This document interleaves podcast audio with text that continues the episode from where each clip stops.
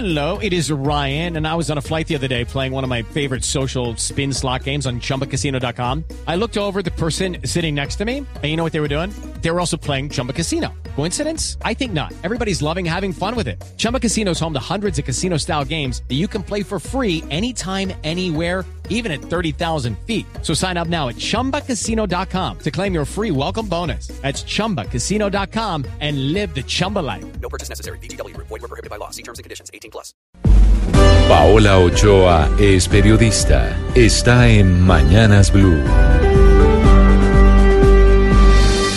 6 de la mañana 23 minutos. Y si usted es usuario de Netflix, Uber, Spotify y otras plataformas de Internet más, entonces párele muchas bolas a esta noticia porque con seguridad le interesa, ya que viene afectando y le va a seguir afectando su bolsillo de manera directa. Y es que resulta que el día de ayer la DIAN reglamentó las reglas de juego para que estas aplicaciones paguen impuestos en Colombia, según quedó establecido en la pasada reforma tributaria, la del año 2016, que empezó a cobrarles IVA desde el pasado primero de julio de este año, es decir, hace cuatro meses.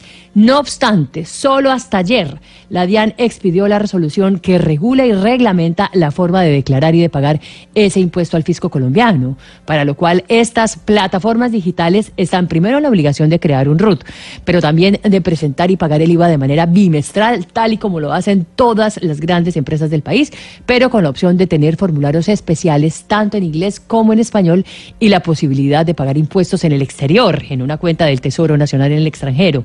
Y en el caso de que facturen en dólares, podrán convertir esas ventas a la tasa representativa del mercado, es decir, al precio oficial del dólar el día de la declaración o bien acogerse al mecanismo de retención en la fuente a través de las tarjetas débito, crédito o prepago.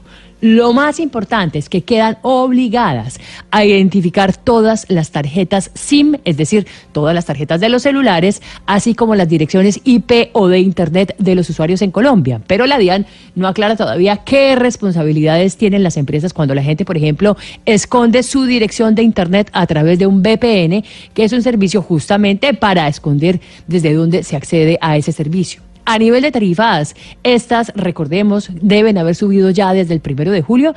En el caso del Uber, de hecho, solamente aumentaron 7%, porque según sus directivos, solo aplica para la parte de tecnología, pero no para la comisión del conductor, que es del 75% y que por ser servicio de transporte, pues sencillamente no paga IVA.